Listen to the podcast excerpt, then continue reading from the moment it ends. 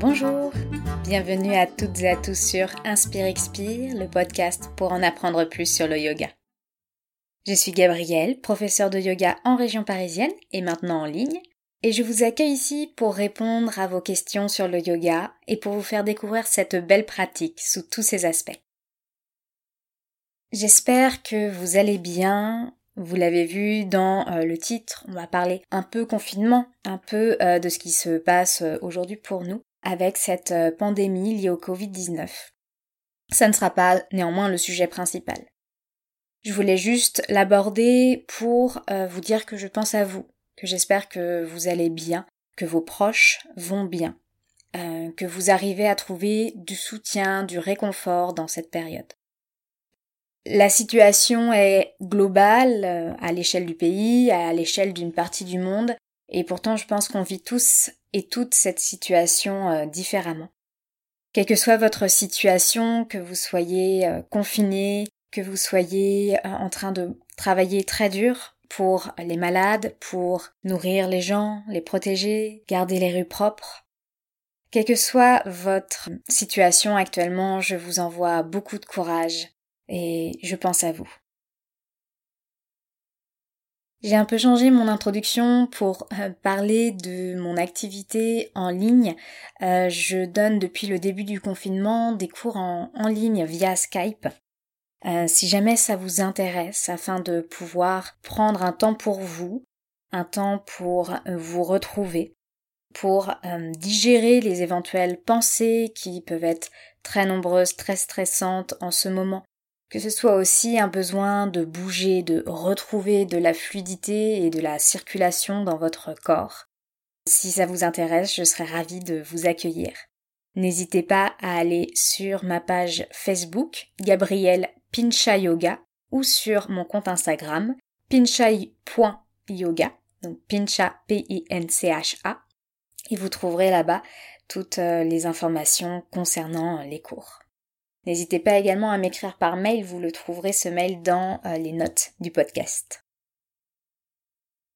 Du coup, aujourd'hui, je souhaitais vous partager un peu mon expérience de la pratique en ce moment. Cette pratique en temps de confinement qui m'a révélé pas mal de choses euh, sur ma pratique hors temps de, de confinement sur la facilité ou plutôt la difficulté à mettre certaines choses en place. Et je souhaitais vous partager cette expérience parce que j'aime écouter celle des autres et je me dis qu'on trouve toujours euh, matière à réfléchir, des pistes aussi à explorer pour notre propre pratique.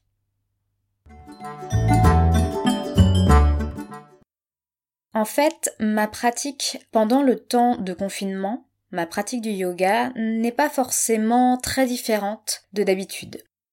D'habitude, je pratique grâce à des vidéos de yoga sur YouTube ou j'ai ma pratique personnelle quand j'ai envie de pratiquer au feeling les postures, les méditations, les respirations.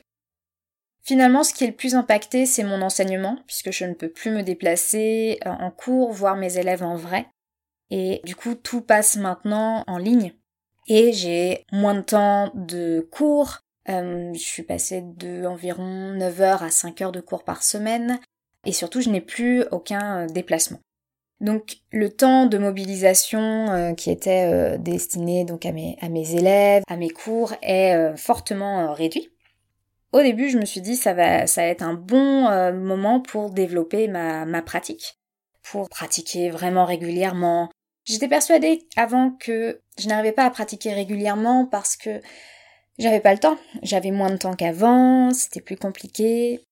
Ce que le confinement m'a appris, c'est que c'était pas ça qui posait problème.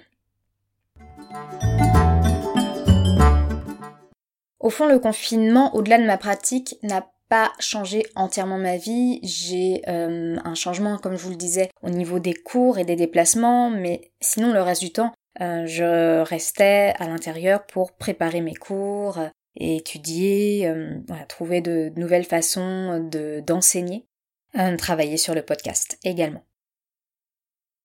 Et finalement, donc le confinement ne change pas ça. En tout cas, elle n'est pas censée, n'est pas censée le changer. Et ça a pu mettre en lumière ce confinement, le fait comment je, je répète des motifs, je répète des situations, des habitudes, et que c'est cette répétition d'habitudes qui finalement ne me conviennent pas et viennent empêcher ma pratique ou me faire penser que je n'ai plus le temps pour euh, ma pratique. Au niveau de mon rythme de réveil, sommeil par exemple, il y a, le confinement a beaucoup changé, je me couche plus tard, je me réveille plus tard. Et souvent je me lève en fait le matin vers 8 heures. Et quelque chose en moi, il y, a, une pensée en moi qui me dit à 8 heures tu n'as plus le temps de pratiquer. Euh, j'ai une sorte de, réflexe, c'est de à ce moment-là de me dire la priorité, ce sont mes mails. C'est euh, cette partie de mon travail, c'est de, de, voir mes mails, de répondre aux mails. Je ne sais pas pourquoi euh, j'ai ça, peut-être cette volonté d'avoir du contact avec d'autres personnes, d'avoir cette sensation de construire quelque chose. Mais le fait est que entre 8 et 9 heures, je me dis la priorité ça va être très vite le travail alors que je suis auto-entrepreneur, que c'est moi qui gère mon temps, qui décide de la façon dont mon temps se, distribue. Et, euh, et du coup, ma pratique en prend un coup parce que bah, soit je la réduis à son minimum, ou la plupart du temps, je me dis j'ai pas le temps, j'ai pas le temps, je passe beaucoup de temps à me dire j'ai pas le temps, et finalement, je la zappe. Et ça c'est embêtant puisque du coup, je ne pratique plus. Je ne pratique plus de façon formelle le yoga et ça impacte beaucoup ma journée.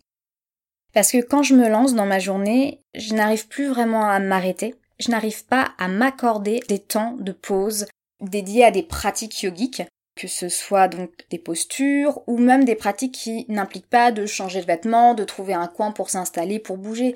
Je pense à tout ce qui est respiration, au pranayam, même au chant de mantra toutes ces pratiques qui me permettraient de me poser, qui me font beaucoup de bien quand je prends par miracle le temps de les faire. Toutes ces pratiques, une fois que la, journée est lancée, c'est comme si je n'avais plus le droit. Et ça, je pense que c'est un point très important. Je ne me donne pas le droit de prendre un temps de pause dans des journées où le rythme, en tout cas pour moi, est ralenti. Je sais que c'est pas le cas pour tout le monde, mais mon rythme de travail est ralenti. Je ne donne pas autant de cours, je n'ai pas autant d'occasions de créer des choses pour, euh, pour mon activité, de développer des cours de yoga. Donc, je pourrais prendre ce temps pour d'autres choses, pour vraiment ralentir, pour approfondir ma pratique. Mais, mais je ne le fais pas. Je ne me donne pas le droit de le faire. J'ai remarqué aussi que Très souvent, en début de semaine, je suis motivée et j'arrive à trouver du temps pour faire des choses. J'arrive à trouver du temps le matin, parfois en milieu de journée. Mais dès que le milieu de semaine passe, c'est comme si la fin de semaine arrivant, je n'avais plus de, de temps à, donner à ma pratique. Il fallait absolument que je finisse toutes ces choses. Toutes ces choses que je me donne à faire. Il n'y a pratiquement personne d'autre qui les attend. Il n'y a que moi. Toutes ces choses que je me donne à faire et qui semblent tellement plus importantes que la pratique. Et ça, je pense que c'est encore un point important, c'est cette idée que tout est plus important que la pratique. Ah, c'est une croyance qui, je sens en moi, ce confinement m'a montré ça, que c'est une croyance qui est ancrée en moi, alors qu'en fait, ma pratique soutient tout le reste dans ma vie. Ma pratique du yoga soutient mes relations, elle soutient mon travail, elle soutient euh, ma relation à moi-même, la façon dont je me sens, elle soutient mon sommeil, la relation que j'ai avec mon corps, la relation que j'ai avec mon esprit. Et donc, ça m'a permis de me rendre compte à quel point elle était importante. À quel point ce n'était pas quelque chose que je peux laisser euh, de côté. Je le savais en pensée, dans ma tête, je, je savais que la pratique est importante. Mais j'avais beau savoir que ma pratique pour moi était importante, je ne lui donnais pas de place. Je préférais la zapper pour me concentrer sur d'autres choses plutôt que de lui donner toute la place qu'elle mérite. Et en filigrane, c'est toute la place que je mérite qui se passe ici. C'est vraiment cette idée aussi du temps que je peux m'accorder à moi, ce temps personnel, qui semble être quelque chose que je devrais mériter, alors qu'en fait, on n'a pas besoin de mériter ce temps de pratique. On le mérite d'office. On a le droit de le prendre dès maintenant. Et si vous aviez besoin de l'entendre, vous avez le droit de prendre ce temps pour vous, dès maintenant quelle que soit la manière dont vous pratiquez, quelle que soit la durée de vos séances, le moment de la journée où vous faites cette séance, avec qui vous le faites, euh, seul ou non, vous méritez cette pratique, vous méritez ce qu'elle peut vous apporter, vous méritez ce temps pour vous. Ma pratique a pris un coup finalement quand je suis devenue professeur de yoga parce que cette pratique qui était sur un temps personnel au départ est devenue mon temps professionnel. Du coup, j'oscillais entre avec cette idée que, ma pratique ne fait pas partie de mon travail, qu'elle est un temps personnel. Et de l'autre côté, il y a cette idée que ça fait partie de mon travail, donc quand je me détends, je, ne veux pas pratiquer. Et du coup, ça, ça a impacté ma pratique sur les deux plans, parce que je ne peux plus la faire ni en tant qu'élément professionnel, ni en tant qu'élément euh, personnel. Avec euh, ce confinement, le personnel et le professionnel sont vraiment liés, confondus. Euh, c'est déjà le cas en tant que professeur de yoga, comme je vous le disais, on n'a pas de bureau à part, on se déplace que pour les cours ou pour des rendez-vous. Mais avec le confinement, ces déplacements étant très limités, euh, ça m'a permis vraiment de me rendre compte avec cette intrication personnelle professionnelle que je trouvais des excuses pour rejeter euh, la pratique, pour ne pas la faire. Et finalement, j'ai mis le doigt sur ce qui me pose problème, c'est le fait que je n'ai pas de routine. Parce que la routine, pareil, c'est va être beaucoup lié en fait à des croyances que j'ai euh, sur, euh, sur ça. Le mot routine est finalement négatif en soi, quand on le prend tout seul.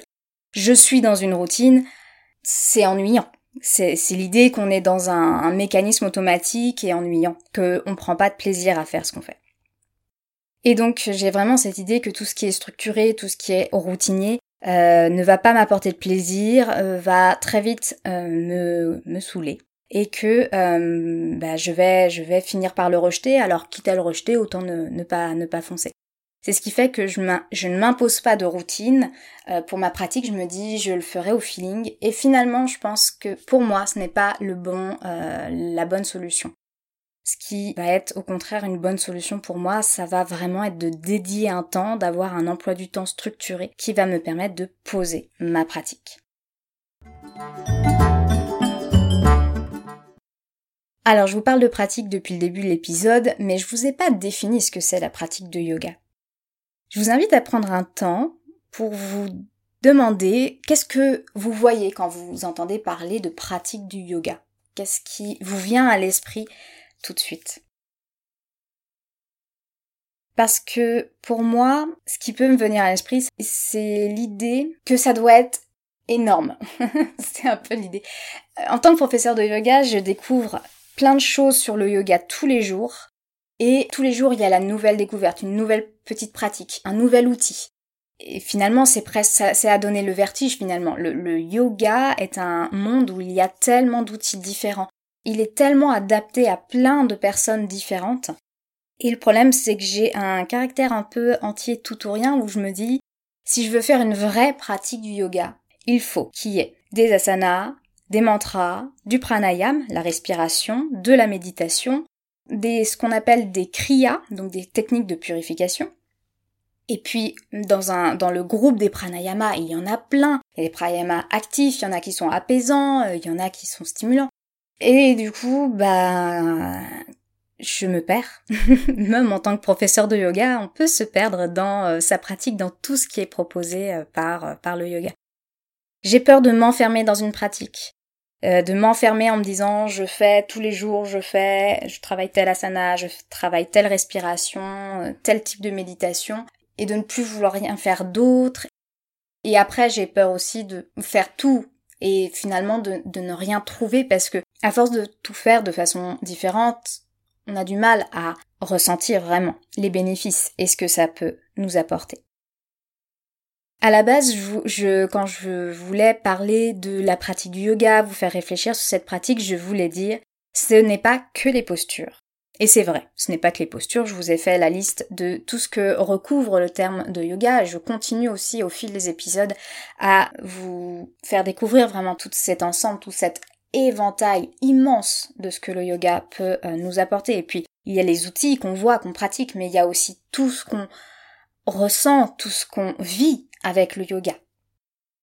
Et au fond, finalement, je pense que c'est à moi-même que je disais, il n'y a pas que les postures, parce que c'est quelque chose qu'on entend beaucoup en ce moment. Le fait que le yoga est très orienté parfois vers les postures, vers uniquement le physique. Je reviendrai là-dessus dans des épisodes parce que c'est un sujet qui m'intéresse beaucoup. Et du coup, je me disais à moi-même, tu ne dois pas faire que les postures, tu dois forcément euh, faire autre chose avec, même à la limite, ce qui est prioritaire, ça va être la respiration et la méditation. Et je crois que c'est hier en fait, je me suis rendu compte que ça ne fonctionnait pas pour moi parce que je suis déjà à la base quelqu'un qui est très dans le mental et l'émotionnel, c'est-à-dire au niveau du cœur et du de l'esprit, mais très très peu dans son corps. Je peux tout à fait oublier mon corps. Vous avez parlé à un moment donné euh, dans un des épisodes du fait que le yoga m'avait permis de me cogner beaucoup moins dans les meubles. finalement, c'est ça, le yoga me permet d'être dans mon corps et de le mieux le ressentir. Et donc d'être plus ancré à la fois dans mon corps mais aussi dans euh, le moment présent. Et c'est pour ça que je veux mettre en place euh, cette pratique et que je veux surtout m'y tenir, c'est que j'ai vraiment ressenti, surtout avec le confinement, avec le fait de ne plus pouvoir sortir, de ne plus pouvoir me déplacer, de ne plus pouvoir bouger comme je le faisais avant, ce besoin de retourner au corps. Et ça, c'est finalement c'est ça qui me permet finalement maintenant, je sens de, de, de tenir ma pratique.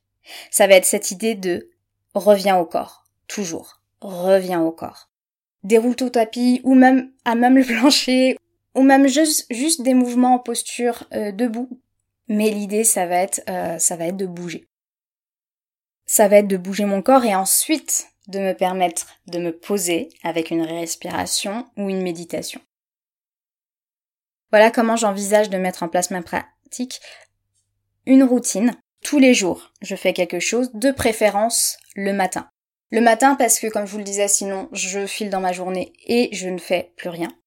Le matin aussi parce que la pratique m'apporte un véritable ancrage j'ai vraiment senti les jours où je faisais de la pratique que j'étais moins renversée par mes émotions, que j'avais plus confiance dans ce que je faisais. Encore une fois, ce que je fais d'un point de vue professionnel, ce que je fais d'un point de vue personnel. Donc, routine du matin, routine yogique du matin, et surtout une routine à base de retour au corps. Une idée de plonger dans les asanas, vraiment, pour me permettre ensuite d'accueillir tout ce qui se passe, d'accueillir aussi ces temps plus posés de respiration, de méditation, qui nécessitent un corps immobile.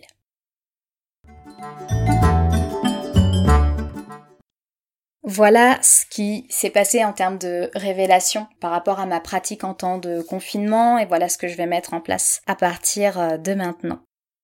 Euh, je serais ravie de savoir comment ça se passe pour vous, la pratique du yoga. Est-ce que elle a changé ou pas du tout? Est-ce que au contraire vous n'êtes pas confiné et peut-être que euh, ça a changé votre pratique, que vous bougez, sortez, travaillez beaucoup plus qu'avant? Et je serais aussi intéressée pour savoir ce que vous retirez de cette pratique ou ce que vous ressentez si vous ne pouvez plus pratiquer. Euh, voilà, est-ce que c'est vous vous rendez compte que cette pratique est importante? Est-ce que vous sentez qu'elle euh, vous apporte euh, du soutien? Voilà, quels sont vos retours par rapport à ça? Je serais ravie de vous de vous écouter. Pour me répondre, vous pouvez m'envoyer un mail, vous pouvez passer par Instagram, toujours pincha.yoga ou même par Facebook. N'hésitez pas à partager cet épisode autour de vous à vous abonner sur la plateforme euh, sur laquelle vous écoutez votre podcast.